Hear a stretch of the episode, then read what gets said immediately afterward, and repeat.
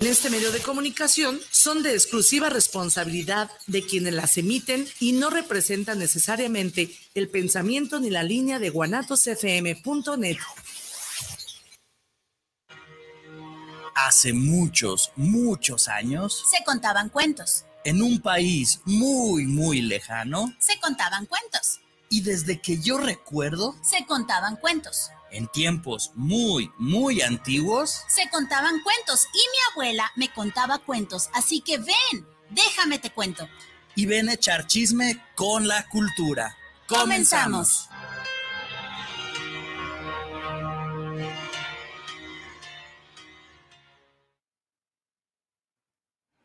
Hello, hello, familia bonita, ¿qué tal? ¿Cómo están? Muy, muy buenas y maravillosas tardes. Bienvenidos a este su programa Déjame te cuento, en donde echamos chisme con la cultura. Mi nombre es Viri Vargas. Mi nombre es Bruno Navarro. Qué calor, ¿verdad? Ay, Virgen, ni le muevas, ni le muevas, que es cajeta. no, No, no, no, no, de verdad, yo estoy que me, que, que me derrito. No. Estoy no, que me derrito en serio. Sí, sí, andamos de bombones derretidos.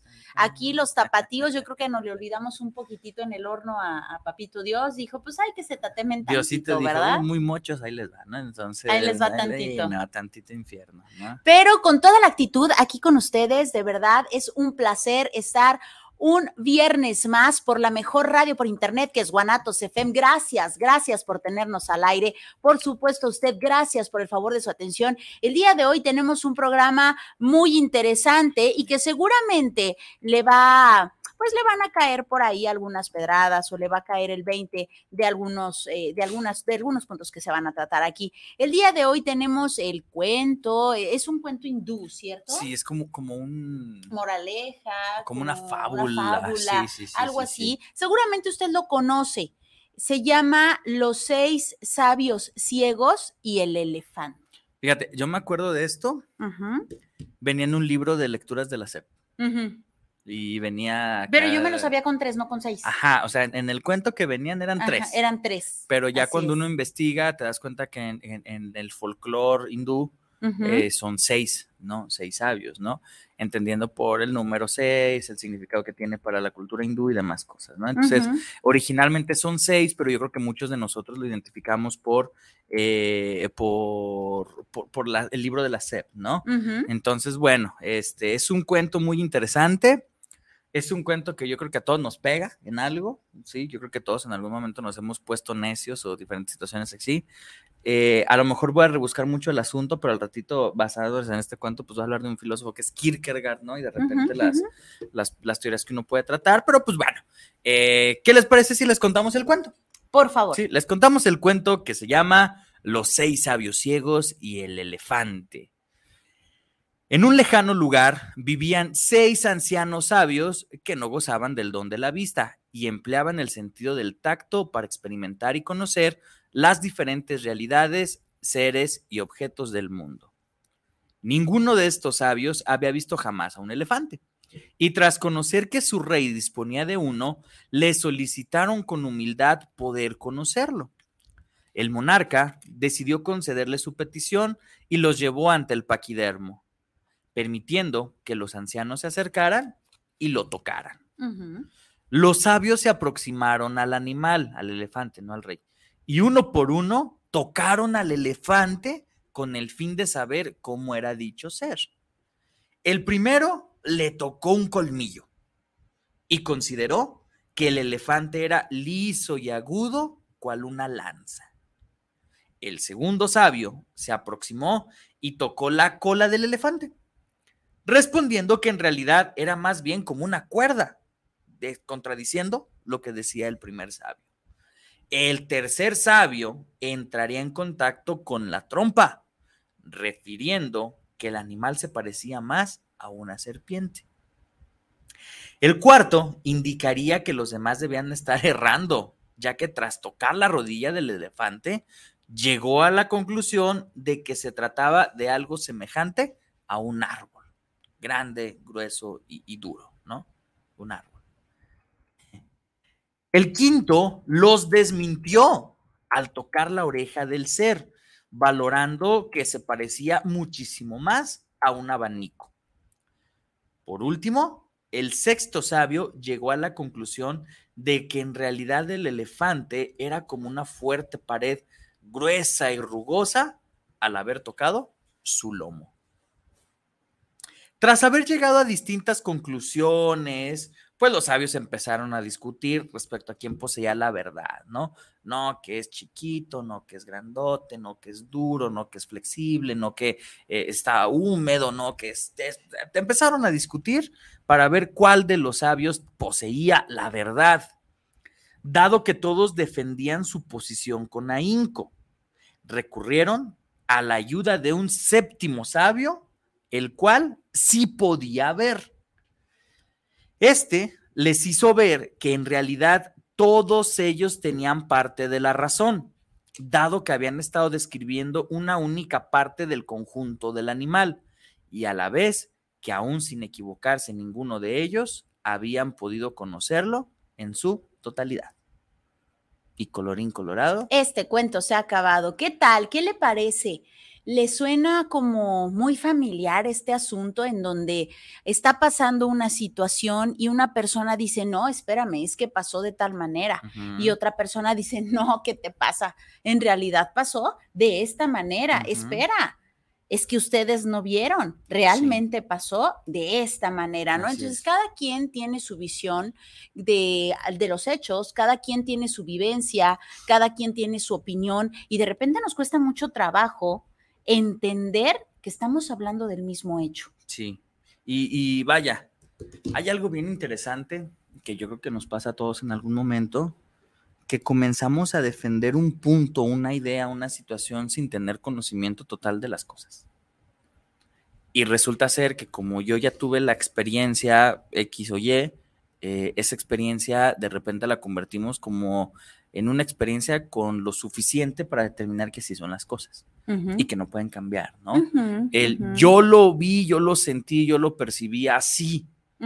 Y de repente otra persona puede discrepar por completo, ¿no? Oye, pero pues no sé, el calor no está tan mal, ¿no? O sea, eh, está, está rico, ¿no? O sea, qué padre salir en estas épocas a la calle, o sea, puede haber una discrepancia, ¿no? Y, y podría, en este ejemplo que estás poniendo, puede ser que el que está sintiendo exceso de calor, pues probablemente venga de un lugar muy frío. Entonces, en esta temperatura, él siente que de verdad se está derritiendo. Y la otra persona puede venir de un lugar todavía mucho más caliente y obviamente este, este calorcito lo siente a gusto, lo siente templado, ni frío ni caliente. Pero ambos están pasando por la misma temperatura, solamente que su vivencia, eh, su pasado, en donde estaban, el contexto que tenían, pues hace que vean el hoy de una manera distinta. Pero eso no significa que estén mal. Sí o sí, aquí en Guadalajara estamos a 37 grados centígrados. Y, resulta ser que aquí es importante hablar de algo maravilloso que se llama percepción. Sí, eh, en, la, universidad me encanta ponerles un ejemplo, ¿no? Eh, imaginémonos que eh, ante un atardecer está un humano, un perro, un gato, un, roedor y un pez, un ave y un pez, ¿no? Eh, vamos a, y, todos están viendo hacia el atardecer, ¿no? Todos están ahí en filita, maravillados, viendo cómo se oculta el sol, ¿no?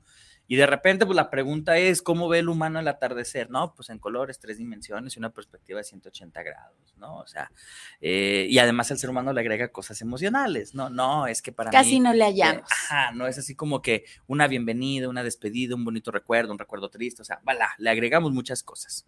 Eh, el perro a lo mejor lo va a ver en tonalidades de grises, como suponemos que los perros ven, ¿no? El gato, pues lo va a ver de una manera diferente, ¿no? Lo va a ver a lo mejor en cuatro dimensiones. Eh, el ave, pues quién sabe, no soy biólogo, pero de que lo ve diferente, lo ve diferente, ¿no? Y así podemos comenzar a verlas dependiendo de las características que tiene cada uno de estos seres. Y la pregunta es, ¿quién lo ve de manera correcta? Todos. Nadie. Todos lo ven de su manera correcta. Ok, si nos vamos en términos filosóficos de percepción, nadie lo ve de manera correcta. Ok. ¿Por qué? Porque ven un fenómeno pero resulta ser que el fenómeno lo conocemos y lo describimos conforme a nuestra experiencia, con nuestras capacidades. Sí, va a ser a mí correcto, a su correcto, pero a su correcto. Existe algo llamado noumeno, que es realmente cómo son las cosas, algo que no podemos conocer, ¿no? En el ejemplo del libro, pues el fenómeno era lo que tocaron, pero el noumeno era el elefante El completo, elefante. que ellos no podían tocarlo, no podían verlo eh, en su totalidad, ¿no? Entonces, la parte neuménica es algo que no nos permite ver las cosas como son, por lo que de repente terminamos viendo la percepción del fenómeno como nosotros nos lo imaginamos. Entonces, así como en el atardecer, pues cada uno le da su versión a los hechos, dependiendo la forma en la que está construida su visión. Cuando hablamos de cualquier otra situación, de cualquier otro fenómeno, pues nosotros lo vamos a ver con la construcción que nosotros tenemos. Claro. Sí, y resulta ser de que, pues bueno, eh, no está mal el perro, no está mal el gato, no está mal el humano por meterle cuestiones emocionales al atardecer, simplemente son las herramientas con las que están construidos desde la parte biológica, desde la parte psicológica y la parte social. Entonces, de repente, también el venir de una sociedad, eh, de una cultura determinada, de ciertas costumbres, tradiciones, pues nos hace poner como en discrepancia ciertos hechos. ¿no? Y resulta ser que no dejan de ser, así como los, como los sabios ciegos que de repente tocaban una parte y daban por hecho eso, pues a veces cuando imponemos algunas creencias, costumbres, tradiciones, simplemente es, eh, damos por hecho y queremos que, que todo sea conforme a ese pedacito que hemos experimentado. Entonces ahí viene una enorme eh, eh, segregación, eh, ahí muchas cosas se pueden echar a perder, ¿por qué? Porque se comienzan a defender cosas como totalidades cuando son situaciones muy particulares, ¿no? Sí. Y desafortunadamente, pues bueno, nos damos cuenta de que eso termina en conflictos, ya no hablemos solamente de casa, ya no hablemos solamente de una escuela, conflictos sociales, Sí. guerras, este, situaciones así, eh, revoluciones, conflictos armados, guerrillas, demás cosas. ¿Por qué? Porque hay dos posturas o varias posturas opuestas entre sí y resulta ser que quienes tienen la convicción de creer en una en otra o en otra van a defenderlo como si fuera una totalidad, ¿no? Sí, ¿por qué? Pues porque así lo vieron, así lo sintieron, así lo tocaron. Y pues si nos vamos nuevamente al, al cuento, pues realmente todos sintieron, todos tocaron y claro que todos podrían haber defendido, ¿no? Es que sí es como una serpiente, o sea, niégame que está de tal manera, es flexible, es, es- está estirado, ¿no? Y el otro no, espérame, es que es como una cuerda y pudieron haber eh, discutido y llegar hasta la guerra, como Sí, comentas, porque están tan convencidos de que así pasó, que así pasó, ¿no? Ahora vamos llevando esto, imagínate llevar esto a una discusión de una pareja, en donde realmente ella lo ve de una forma y él lo ve de otra, pero es lo mismo. Estamos pasando por la misma situación, por ejemplo, la educación de los hijos. ¿No? En donde dice, espérame, es que está siendo demasiado flexible. ¿Perdón? ¿Cuál fle- fle- flexible? O sea, hubieras conocido a mis papás, ¿no? Y al revés, es que tú eres demasiado inflexible. Espérame, hubieras conocido a mis papás. Exacto. Y es lo mismo que con la temperatura. ¿Por qué nos cuesta? ¿Por qué nos cuesta tanto trabajo el entender que somos totalmente diferentes los unos con los otros? En este caso, poniéndolo como decía hace ratito Bruno, pues más que bueno o malo, pues más que verdad, mentira, la vieja del otro día, es qué estoy viviendo yo, qué me convence a mí, realmente estoy disfrutándolo yo, realmente estoy, por eso es la importancia de que veamos por nosotros mismos Sí. porque solamente yo sé lo que toqué, porque solamente yo sé lo que sentí, porque solamente yo sé qué es lo que estoy cargando, qué es lo que he vivido, para saber si lo puedo seguir soportando, tolerando, aguantando o simplemente ya no. Sí, porque de repente eh, nos podemos poner, yo creo que todos en algún momento nos hemos puesto en esta situación de simplemente es como yo lo digo porque yo lo digo, Ujú, o sea, porque yo así lo veo, porque para mí hace sentido. claro, Y de repente así como que, ok, pues para ti hace sentido, pero a lo mejor para el otro 99.99999% de la población no es así. Y nos cuesta mucho trabajo aceptar que a veces estamos errados o que a veces estamos eh, teniendo un pensamiento sesgado, ¿no? Eh, tiene que ver mucho también con cuestiones de formación, de cultura y demás situaciones, ¿no? Claro que una persona que tiene una apertura de mente para conocer más cosas, eh, para poder experimentar cosas diferentes, por supuesto que sus opiniones pues van a ser más flexibles, ¿no? ujú, O ujú, sea, eh, este sabio que sí ve la metáfora de la vista, ¿no? ujú, el sabio que sí ve, el sabio que dice, pues yo estoy viendo toda la totalidad y, y, y- y no es arbitrario, ¿no? Al contrario, es una persona sumamente eh, en cuanto a, en cuanto a su actitud y su percepción, ¿no? O sea, pues sí, tú tienes razón porque agarraste tal parte, tú también, tú también, tú también, tú también. O sea, eh, muchas, muchas veces no nos enfocamos en querer ver la totalidad de algo. Simplemente es, a mí me parece, a mí no me parece. Sí, sin tratar como de tener un trasfondo, una construcción de una opinión que realmente pueda ser argumentada, ¿no? Una opinión que realmente te pueda mostrar hechos. Eh, terminamos con el típico de la empresa del papá donde trabajaba el, donde, la empresa donde trabajaba el papá del bebé Sinclair, porque yo lo digo. Sí, así es, es que para mí así es. Sí, y de repente nos volvemos personas totalitarias, ¿no? Voy a convivir con personas que están de acuerdo con lo que yo digo, pienso, me imagino, y de repente a las otras personas que no comulguen con mi pensamiento, pues los voy a agregar, o los voy a hacer de menos, o los voy a pendejar, o, les voy a decir, voy a desechar de mi vida. Claro, es así como de, ay, no, esa gente no sabe, ¿no? Y de repente nos ponemos en estructuras muy egocéntricas, ¿no? Este, por eso mencionaba Kierkegaard, un ratito lo, lo, platicamos, ¿no?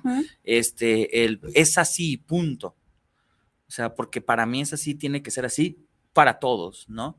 Y de repente algo que nos pasa mucho es el, y los demás están mal. Y ahí ya comenzamos como a meter eh, ya un sentido moral en ese sentido de que está, quién está bien, quién hace lo correcto, lo incorrecto, ¿no? Eh, y de repente, no, no, no, es que los demás no entienden que yo estoy bien. O sea, los demás actúan de manera errónea, ¿no? Y de repente nos subimos como a estas, eh, estas plataformas de ladrillos, ¿no? Donde de repente es como de, pues espera, o sea, tú lo ves así, tú lo vives así, tú lo sientes así, pues está chido, ¿no? Pero es muy respetable. Ajá, está bien, comparte, qué chido que ya no lo dijiste, pero pues también ahora te toca escuchar lo que dicen las otras versiones de los hechos, ¿no? Eh, típica situación cuando hablamos de eh, algún acontecimiento histórico, ¿no? Pues está el hecho que conoció la verdad cuando lo vivió y el hecho que conocieron los que ya les contaron la historia, siglos atrás, ¿no?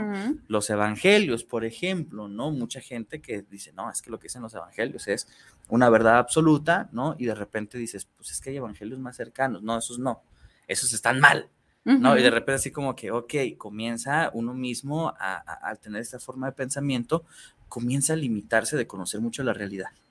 Sí, porque si te fijas en el cuento, no es como de eh, ninguno de los seis ciegos originales este, agarra una parte y se mueve para conocer otra. Simplemente se queda en lo primero que agarran, ¿no? O sea, no hay como esta necesidad de explorar, ¿no? O sea, pues esté ciego, ¿no? Pues vas y tocas y mueves y te acomodas y buscas y es, ay, ya choqué con el otro, o sea, pero es como que a lo primero que me voy, ah, esto ya, eh, esto me gusta y es así y, y es cilíndrico y frío, ¿no? Y, todo así como que pues no necesariamente tiene que ser así, ¿no? Entonces viene mucho esta parte eh, que nos lleva como a, generar como estos sesgos en nuestras opiniones, el que no me atrevo a conocer cosas diferentes, no me atrevo a investigar cosas diferentes, ¿no? Lo acepté como algo real y de aquí no me muevo. Sí, como los ciegos en el cuento, ¿no? O sea, yo ya agarré la colita, se siente delgadita, aquí tiene algo, ya lo entendí, aquí me quedo. Sí, y así como que pues, existe un, animalote, ¿no? Para conocer, o sea, eh, a veces esa intención de querer tocar, de querer conocer más, no existe, ¿no? Y nos lleva a sesgarnos en nuestras opiniones. Sí, y precisamente hablas eh, de lo bueno y lo malo, como comentaba hace ratito, más que lo bueno y lo malo, vamos viendo si nos conviene o no nos conviene de manera muy personal. Mencionabas este egoísmo, egoísmo en donde mm, yo no te voy a escuchar porque no me interesa. Creo que es necesario que los seres humanos tengamos esta apertura de mente, Creo que los seres humanos es importante que seamos flexibles, pero también es importante que aprendamos a defender a nuestro propio yo. Es decir, sí puedes tener una mentalidad abierta, claro, por supuesto que tienes esta apertura a seguir conociendo, pero también sabes lo que a ti te conviene como persona y lo que no, no estoy hablando de si es bueno o es malo, lo que a ti te conviene. Si a ti te suma, por ejemplo, supongamos, no estoy en contra eh, de que algunas personas eh, cierta música la escuchen, bla, bla, bla, pero esa música definitivamente, mira, ya la escuché, ya tuve esta apertura de escucharla y definitivamente me doy cuenta que no me puede encantar, o sea, ya la conocí, ya tuve esta apertura de mente, no la voy a criticar, pero tampoco la quiero en mi vida. ¿No? O sea, eso es importante porque entonces yo voy a defender mi postura. Si a mí me tocó la oreja, voy a defender la oreja. ¿No? ¿Por qué? Pues porque claro, esa es la que yo conozco, pero viene otra cosa importante, la empatía. La empatía en donde digo, sí, me tocó la oreja. Híjole, pues no me tocó la cola. Pues no me tocó el colmillo, me tocó la oreja. ¿Qué hubiera pasado si me, si me toca la cola? A ver, y entonces ya me pongo en el lugar exacto. Tengo la apertura de ponerme en el lugar del que le tocó la cola. Y entonces ya voy a saber cómo se siente, voy a darme la oportunidad y otra vez, ahí es donde yo decido, ya que toqué la cola, ya que tengo la, experiencia de la oreja, entonces yo decido, ¿sabes qué? Me quedo con la oreja. O sabes qué? Sí, mm, creo que puedo cambiarme a la cola. Claro, o, puedo acercarme de repente, ¿no? Así es. ¿O qué pasaría si ahora ya no nada más conozco la cola, sino también conozco el colmillo? Exacto. Y me doy la oportunidad de ahora ser empática con, ojo, empática, no juiciosa, no criticona y tampoco e, evangelizadora de decir, es que ustedes están mal, vénganse todos a la oreja, como por si la persona quiere estar en el colmillo, va a estar en el colmillo y no, no tenemos por qué evangelizarla que se venga a la oreja. Si se viene a la oreja va a ser porque es empática, porque quiere probar, porque tiene una apertura de mente, mas no por eso significa que se va a quedar en la oreja. Sin embargo, si desea, si quiere, si le nace, si le gusta quedarse en la oreja, bienvenida, ¿no? Pero si a mí resulta de que ya no me gustó la oreja o ya no me gustó la cola y quiero irme a la rodilla, pues me voy a la rodilla. Oye, pero es que los de la oreja te van a criticar. Ajá. Y los de la cola también, sí. Pero yo decido por mí, mime conmigo, yo decido con responsabilidad que por esta ocasión me quiero quedar con la rodilla y está bien y asumo mis consecuencias. Ojo, si estoy en la rodilla no puedo estar en la cola. No puedo estar en los dos lados, me guste, no me guste, esté de acuerdo o no. O estoy en la rodilla, o estoy en el colmillo, o estoy en la cola, o estoy en la oreja. Y yo tengo que decidir y tomar las consecuencias de si ya estoy en la rodilla, no me voy a ir con la cola. Este es mi lugar. Entonces, vaya usted observando junto con nosotros. Hay que tener apertura de mente para conocer hay que tener flexibilidad y empatía para poder aceptar a los otros sin que exista este juicio. Y, y, sobre todo es necesario que te conozcas a ti mismo para que digas si me gustó o no me gustó, si quiero o no quiero, si me gustaba, pero ya no, porque es de sabios cambiar de opinión. Claro. ¿No? Pero fíjense todo lo que lleva esto.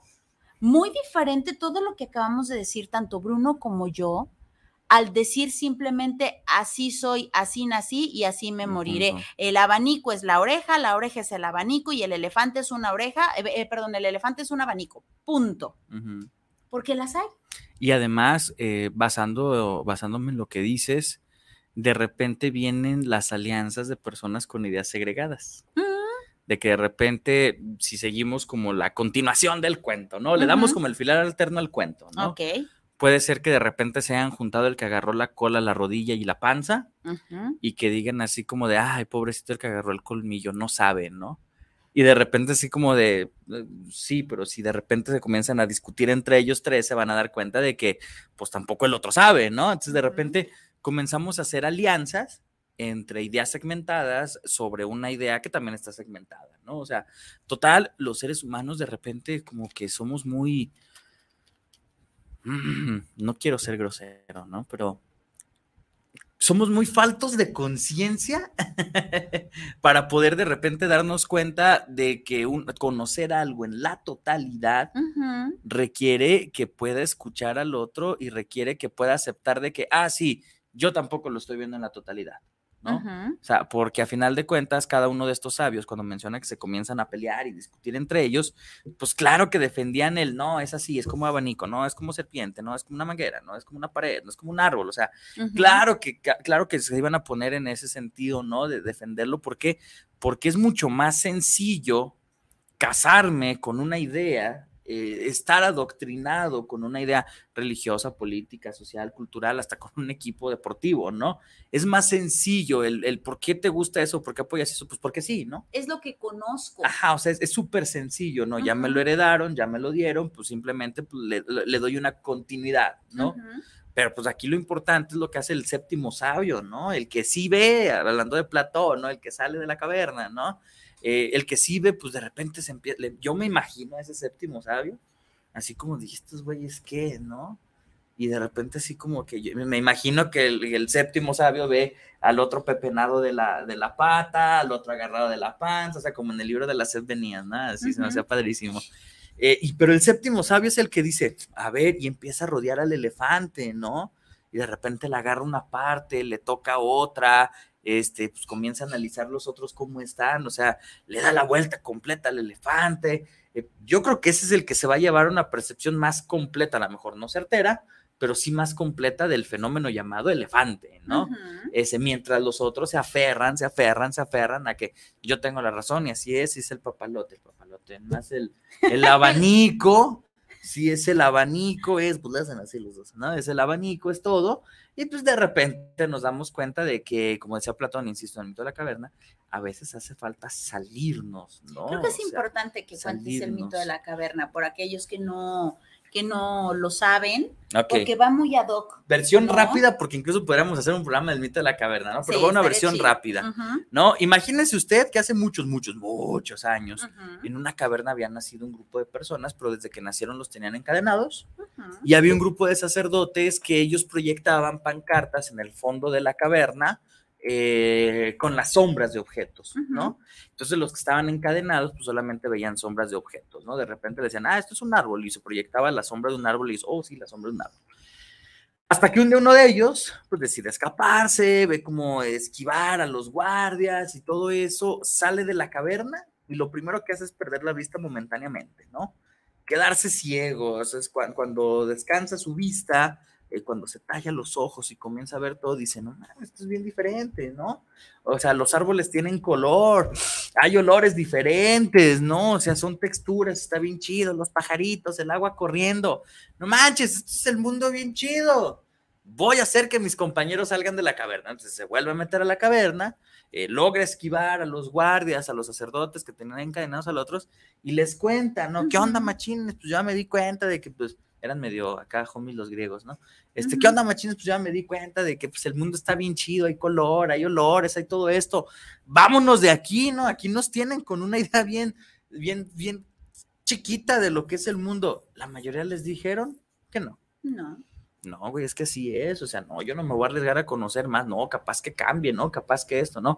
Solamente unos cuantos, muy poquitos de toda la gente que tenían ahí, este, pues como secuestrada en la caverna, pues son los que deciden salir a ver el mundo como era, ¿no? Platón Sí, decía que era el, el, eh, no el filósofo como tal, el, el licenciado en filosofía, sino aquella persona que tiene como la actitud de filósofo, ¿no? La que cuestiona, la que difícilmente eh, se arraiga en una idea, ¿no? La que comienza a conocer más. Entonces, pues indudablemente, este, eh, hay una similitud en esto, ¿no? Ese salir de ver el panorama completo, ¿no? Entonces, poca gente eh, se anima a salir de la caverna, ¿no? Es que da miedo. Sí, da porque miedo. te van a criticar, No- te no van a decir todos- todo. No, y además te da miedo porque sientes que corres peligro, no es una zona segura porque no es conocida. He aquí también esto tiene que ver con la zona de confort, ¿no? Perdón. Tú estás en una zona de confort que a, a veces no es tan confortable como parecería o como tú crees, ¿no? Eh, pero ya conoces esa zona. Ya sabes que si Te llegas te van a dar un trancazo, ya sabes que si llegas pues no te van a dar de comer, ya sabes que si llegas te van a estar ofendiendo, pero es lo que conoces. Y entonces te dicen, oye, pero acá afuera, ¿y si me va peor? Pues no, ya me, me chingan. Sí, es que no, ¿qué tal, qué tal si me va este, mucho peor de lo que aquí? A ver, espérame, ¿neta te puede ir peor? Pues sí. ¿no? ¿Para sí, qué sí, me arriesgo, no? ¿Para qué me arriesgo? Oye, pero es que también te puede ir mejor, pero ¿para qué me arriesgo? Si aquí al ah, menos tengo chido. panecito tres veces al día. Y tú dices, pues muy respetable, Sí, no. muy final- respetable. No podemos, como lo dijiste ahorita, si queriendo, hay ocasiones en donde salimos de esa caverna, que nos atrevemos a salir de una caverna y nos encandila Sí. y nos lastima y nos deja ciegos queriendo. Ujú.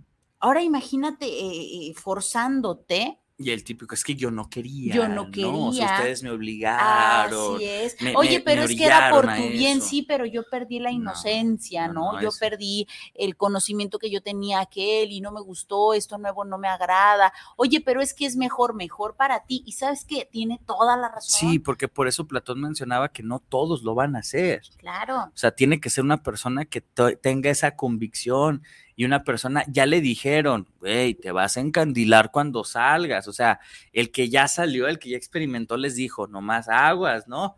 Cuando salgan, les van a doler los ojos. Exacto. Entonces, muchos dicen, ay, no, para que me duela, no, mejor aquí está bien a toda madre, no este hedonismo excesivo, ¿no? y les gusta y es muy respetable de verdad. No podemos forzar a alguien que no, que no quiere.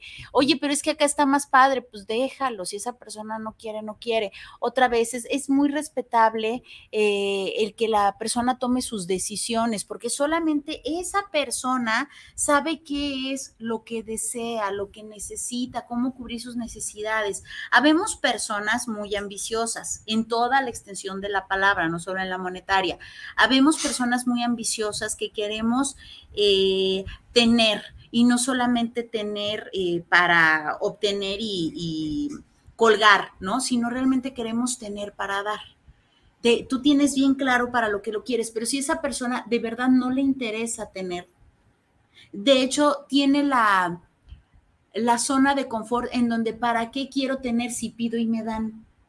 Hay personas que ya lo tienen así, y como en su momento habíamos platicado de las personas que, imagínese usted, para no hacerlo bolas, que en este momento yo eh, tengo una empresa, amén, ¿no?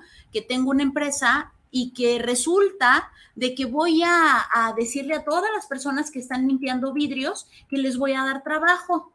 Todos estos, estos parabrisas eh, me los voy a contratar y me los voy a jalar.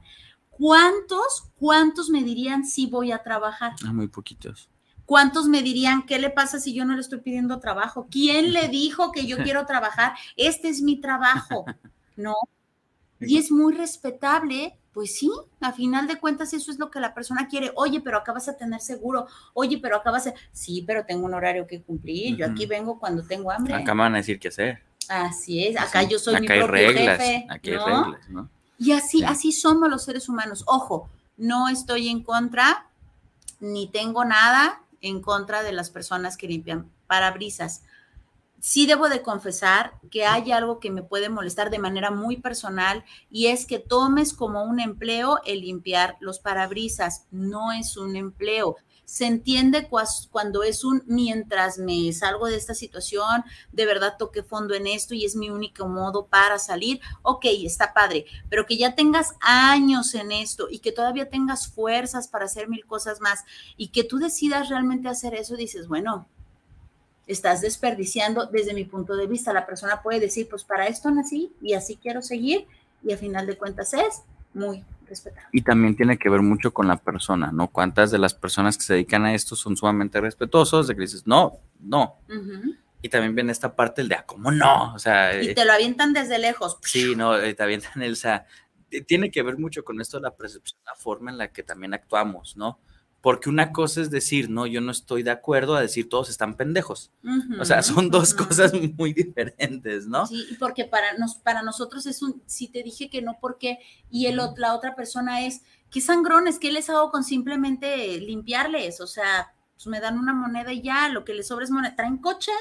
¿Cómo no van a traer moneda? Y uno contando las monedas por un litro de gasolina, ¿no? O sea, así es, es, así es- es. volvemos vez, a la segmentación del fenómeno, Así ¿no? O sea, eh, no porque traigas un coche significa de que a lo mejor tienes la lana suficiente para mantenerlo, es tu medio de transporte, ujú. ¿sí? Entonces de repente es así, porque a mí me llegó a pasar, ¿no? El chin, cuánto justo meterle ahorita antes de que se me pare, ¿no? O sea, antes de que se detenga. Y obviamente pues viene esta segmentación del fenómeno, ¿no? El que, el, el que anda a pie cree que el que trae coche tiene la lana suficiente, ¿no? El que trae coche cree que el que trae un camionetón tiene más lana, ¿no? Y así nos vamos como, como en esta situación, ¿no? El, el típico meme de eh, el, el que ve en el camión voltea a ver al del coche y dice, "Ah, ojalá yo tuviera el coche, ¿no? Sin saber que el vato va bien estresado en el tráfico, parado, así como de, ¿por dónde me voy? Y luego voltea a ver al que anda en bici y dice, ay, ojalá yo trajera una bici para moverme así entre los coches, ¿no? Y luego el de la bici así como de, ay, ojalá pudiera andar en el coche, ¿no? Más a gusto, o sea, total que nunca terminamos por conocer el fenómeno y, y sigue saliendo nuestra,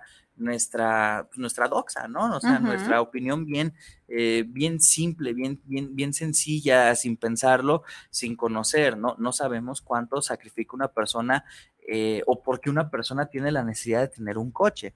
No necesariamente significa que se está dando un lujo. Sí, o sea, de repente son situ- situaciones, de repente, no sé, te prestan en la empresa un coche y de repente traes un camionetón que ni es tuyo, ¿no? Así es. Y al rato ya te andan asaltando y por tu casa diciendo, ah, pues te voy a acabar de andar camioneta, trae lana, ¿no? Entonces de repente es como de, güey, me, me lo prestaron en el trabajo, ¿no? Entonces son situaciones eh, muy cotidianas, pero son un reflejo de qué? De que no nos dedicamos poquito tiempo a pensar qué es lo que la otra persona está pasando, ¿no? O sea, si trae un coche nuevo de lujo, ¿cuál es la bronca, no? Y viene esta situación de que, uy, ya vemos que alguien trae coche de lujo, ya se anda dedicando a cosas malas, ¿no? Sí, pero ¿sabes saber cuál el es? esfuerzo que a veces puede estar de fondo. Desde mi punto de vista, ¿sabes cuál es el problema? Que me dedico a ver al otro. O sea, lejos, si nos vamos al, al cuentecito este que dijimos en un inicio, es como de, si yo estoy, supongamos que a mí me tocó la, la, la rodilla del elefante y estoy bien agarrada de, de la rodilla y digo, es que ¿cómo te atreves a pensar en eso tú que agarraste la trompa? No, es que tú tienes el colmillo porque así, así, o eres así. bien sucio porque y es que la tú cola. la cola y no sé qué y no sé qué. A ver, muñequita, muñequito, respira y enfócate en tu pata. Deja de mirar al otro, enfócate en el, en la parte que te tocó.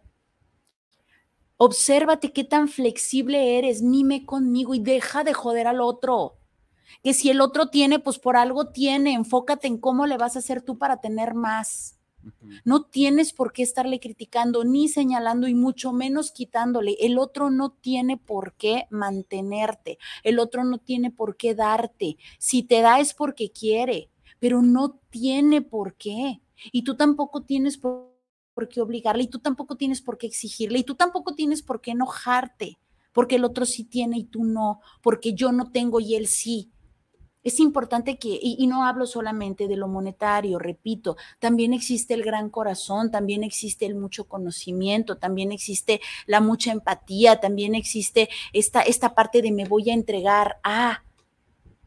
Si yo tengo mucho para darte y no solo economía, si yo tengo mucho para darte, te voy a dar mucho, pero porque quiero, no porque tenga que hacerlo. Y en el momento en el que ya decida no hacerlo, no lo voy a hacer y no los puedes obligar y tampoco son malos por eso. Y volteando hacia arriba igual, ¿no? Es que no tienen por qué darme, es que no tienen por qué invitarme, es que no tienen por qué escucharme. Si en ese momento esa persona no me puede escuchar, no me puede escuchar. Te he escuchado 100 veces y por una vez que no te escuchó porque de verdad no pudo, eres lo peor del mundo. Dijiste que ibas a estar conmigo. Siempre. Pues estoy aquí, ¿no? Solamente que esta vez no te pude escuchar y tendemos a siempre estar volteando al otro, volteando Sí. a ver al otro. ¿Nos vamos con saluditos? Va, por acá tenemos a Oscar Gómez. Saludo, brother, y dice, ea, ea, ea. Ea, ea, ea, ea. Saludos, bro, a ver cuándo le caes al tornillo. Gracias. El tocayo Alberto Lona dice, saluditos. Saluditos. Ya tenía tiempo que no los escuchaba. Como siempre, buenos temas. Eh, Saludos, tocayo. Socorro Rodríguez Mi nos bellísima dice, madre. hola, saludos chicos, bendiciones. Saludos, Saluditos, Coco, bella madre. saludos a jefa. y a Saluditos. Dorian. Saluditos. Y Obra Jams Ávila, saludos, maestro. Saludos. Por acá tenemos algo. Sí, de este lado tenemos saluditos. Nos dice José Luis Martín, saludos para el programa, saludos para Déjame te cuento, saluditos, Saludos. saluditos José Luis. Eh, tenemos a César García, saludos al maestro Bruno, a Viri, aquí escuchando Déjame te cuento. Muchas gracias, César. Besotes. Saludos. También tenemos a Mariana Velasco. Saludos desde Zapopan Centro para el programa de Déjame te cuento. Ya extrañábamos esta versión del programa. Muchísimas gracias, Mariana. Besotes. Sí, es, es padrísimo echar chisme con la cultura, de verdad, en vez de tragar tacos de gente, porque parecería que estaríamos tragando tacos de gente, pero de verdad no es por ahí, no es la intención. Es importante que nosotros otra vez tengamos esta flexibilidad, esta flexibilidad de escuchar, de observar, de investigar, de aventurarse y primero conocerte, mime conmigo. Ya que te conoces tú, ten la flexibilidad de escuchar al otro. Con que lo escuches, te vas a dar cuenta de si estás de acuerdo con esa persona o no. Mas si no estás de acuerdo, no significa que vayas a armar una guerra. Significa que la otra persona tiene otra forma de vida significa que la otra persona tiene un contexto diferente, significa que la otra persona tiene gustos diferentes y significa que la otra persona es que otra Diferente. persona, exacto, no tiene que ser como tú. Entonces, primero, flexibilidad, comprensión, paciencia, autoconocimiento, autoconcepto y deja de joder al otro. Sí, eso, por eso mencionaba Kierkegaard, ¿no? Este filósofo es bien interesante. Eh, vaya, eh, lo, lo voy a tratar de describir de una forma, Isra, perdón si nos desmonetizan, ¿verdad? Este, era el hijo jorobado feo de la sirvienta, ¿no? Entonces, pues en una sociedad, una sociedad súper aristocrática, pues eso era terrible, ¿no? O sea, deja tú de lo jorobado y lo feo, era hijo de la sirvienta, ¿no? Que para aquellos ayeres pesaba mucho. Eh, entonces, ¿qué es lo que hace? Pues le vamos a llamar Don Kierkegaard, al papá de Kierkegaard, porque no me acuerdo el nombre. Este, pues, ¿qué es lo que hace? Pues tiene que casarse con la sirvienta, ¿no? Entonces fue así como que de eh, ah, novela, ¿no? Así como de todo, todo, todo mal, ¿no? Pero pues bueno, eh, el señor trata a Soren, a Kierkegaard, como cualquiera de sus otros seis hijos que ya tenía con su primer matrimonio. Y pues todos felices y contentos, pero pues obviamente Soren pues no tenía muchas oportunidades por su apariencia física, ¿no? Lo que lo lleva a que se, una de sus como escapatorias ante esta situación, pues era el catolicismo, ¿no? Eh, resulta ser que se convierte en un jovencito muy brillante y de repente se comienza a, a ser un experto en redactar. Ok. Y resulta ser que ahí en Copenhague, en la capital de Dinamarca, que venía como de un renacimiento porque se había quemado la ciudad y todo eso, y el arte comienza a ser como el motor que mueve el mundo en, en Copenhague, eh, pues la gente rica, la gente de lana, comenzaba a tener como ciertos chismógrafos. Entonces, así como de, publicaban revistas especiales para ese círculo social en el que, no sé, el hijo del carnicero mencionó que de repente el hijo del herrero, bla, bla, y así decían el chismecito, ¿no? Y resulta ser que Kierkegaard era el que redactaba esas cosas. Entonces, pues él empezó a tener contacto con la gente de una alta alcurnia económica por ser el que redactaba esas revistas, ¿no? Dentro de ese círculo de personas existía la mujer más perfecta que Dinamarca podía dar en aquella época. Regina Olsen, aprendas ese nombre, es igual de malo que el de Jenny, sí, de. Forrest Gump, ¿no? Eh, nada, no es cierto, al contrario. Este, entonces Regina Olsen era una mujer que todos apreciaban por su belleza, por su intelecto, por su capacidad artística y un larguísimo etcétera, ¿no? Entonces, todos los aristócratas, los todos esos güeyes, Todos esos, por eso. esos aristócratas. Todos los aristócratas, este, eh, todos los intelectuales, pues la aventaban el can. Y Regina Olsen siempre fue así de no. No, gracias. Nah. Hasta que un día comienza a leer esas revistas y se da cuenta que quien las escribía era un genio.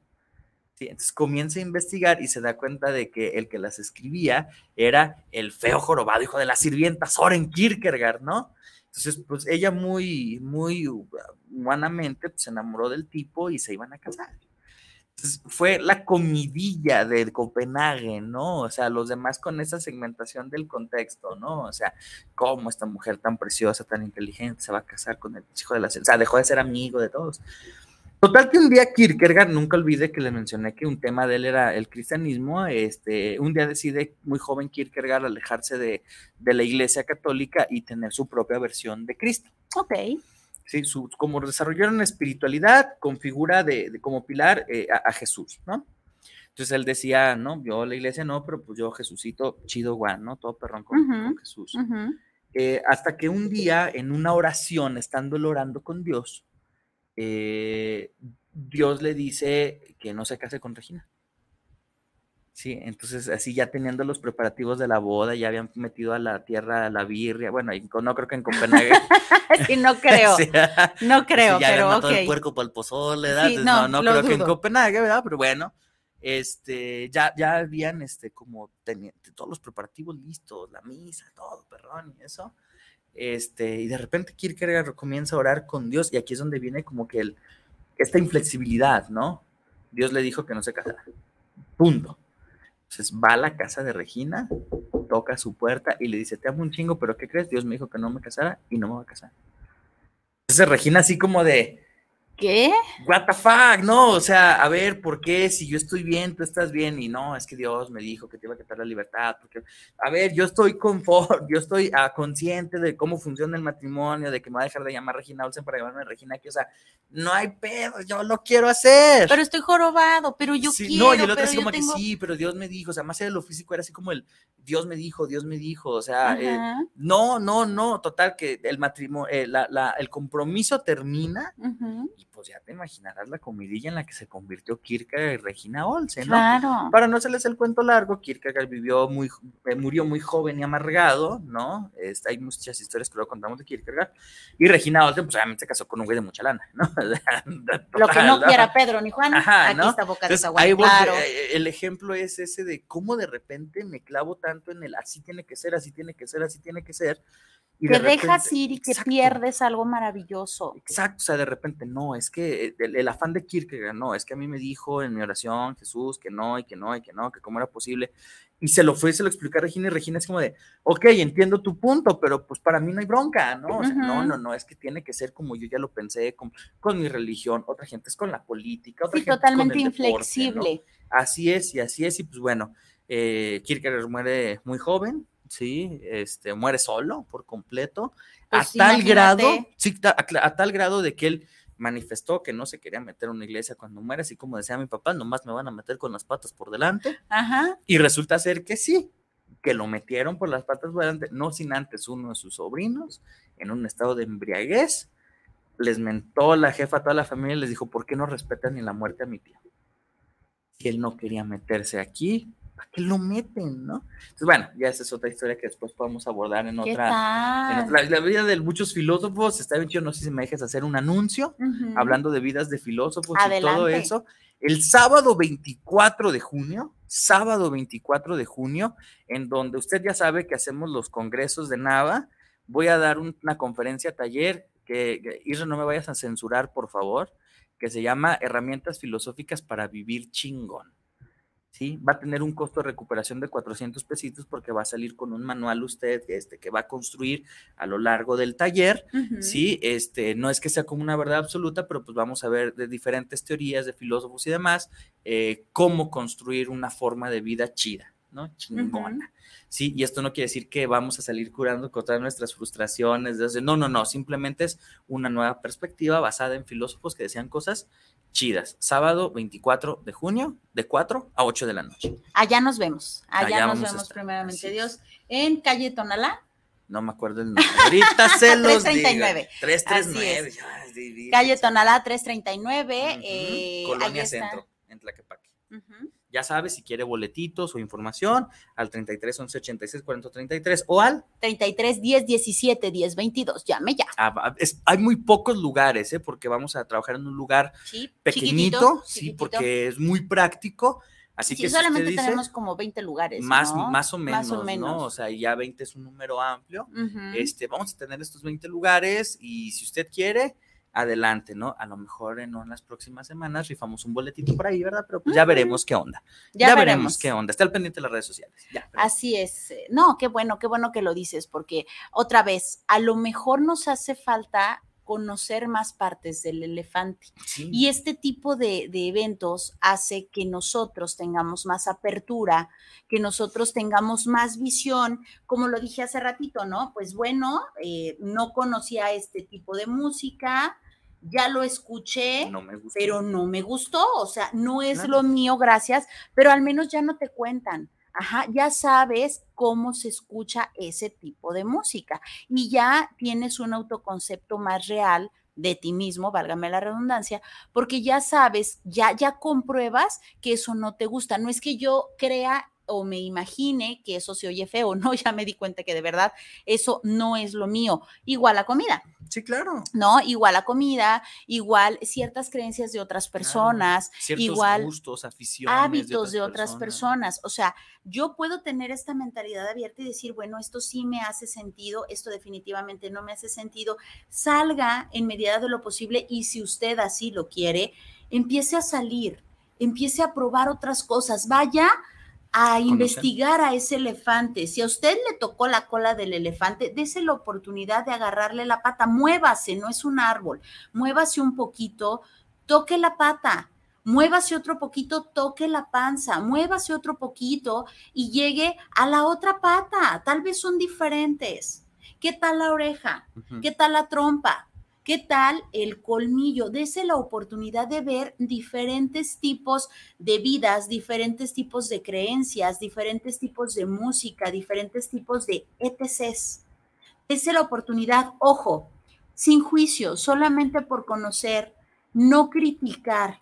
Esto es mime conmigo, en donde yo agradezco que me den la oportunidad de conocer más cosas, pero yo decido dentro de mí qué sí quiero, qué no quiero, qué me suma, qué no me suma. Ojo, nunca mencioné que era bueno o malo.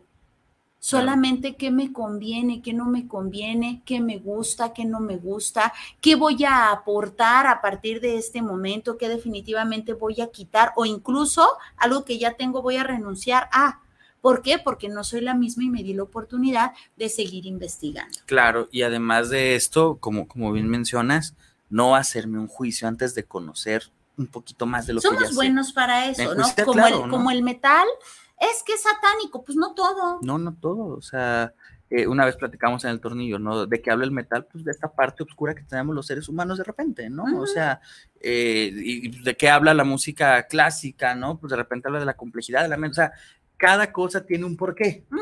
Sí, hoy, por ejemplo, en una clase, voy a quemar banda, ni modo, ¿verdad? En, la clase, en una clase en la universidad, mencionaba un ejemplo de Goku y alguien responde, es como, ¿y eso qué, no? Ujú. Le decía, ¿que nunca has visto Dragon Ball? Le decía, por supuesto que no.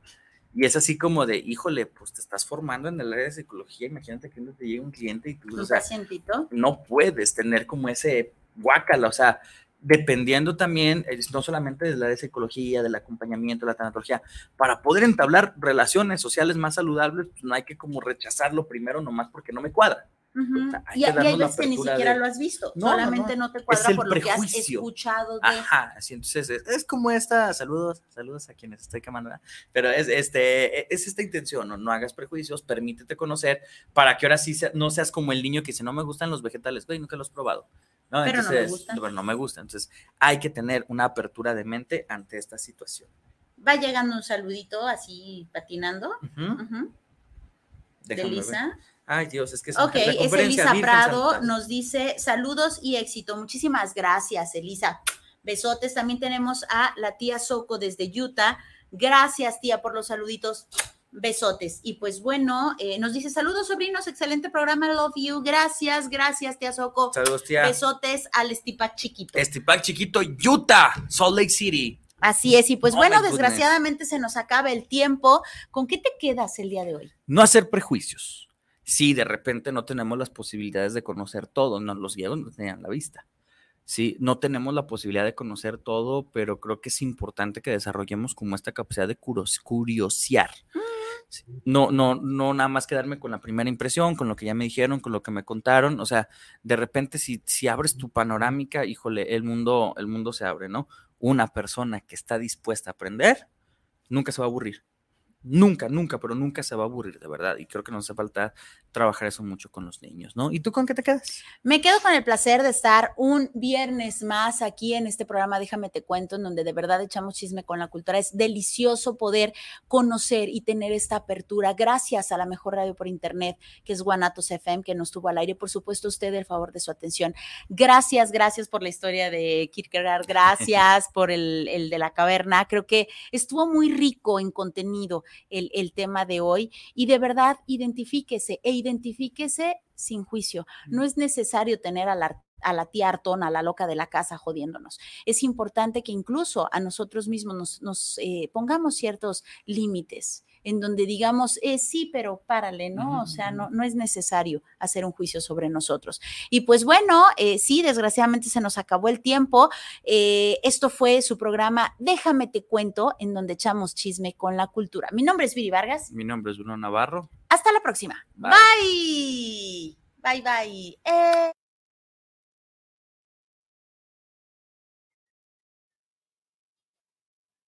El programa de hoy se ha terminado. Vamos a vivir la vida sin tanto cuento. Muchas gracias por habernos escuchado. Viri Vargas y Bruno Navarro, hasta, la, próxima.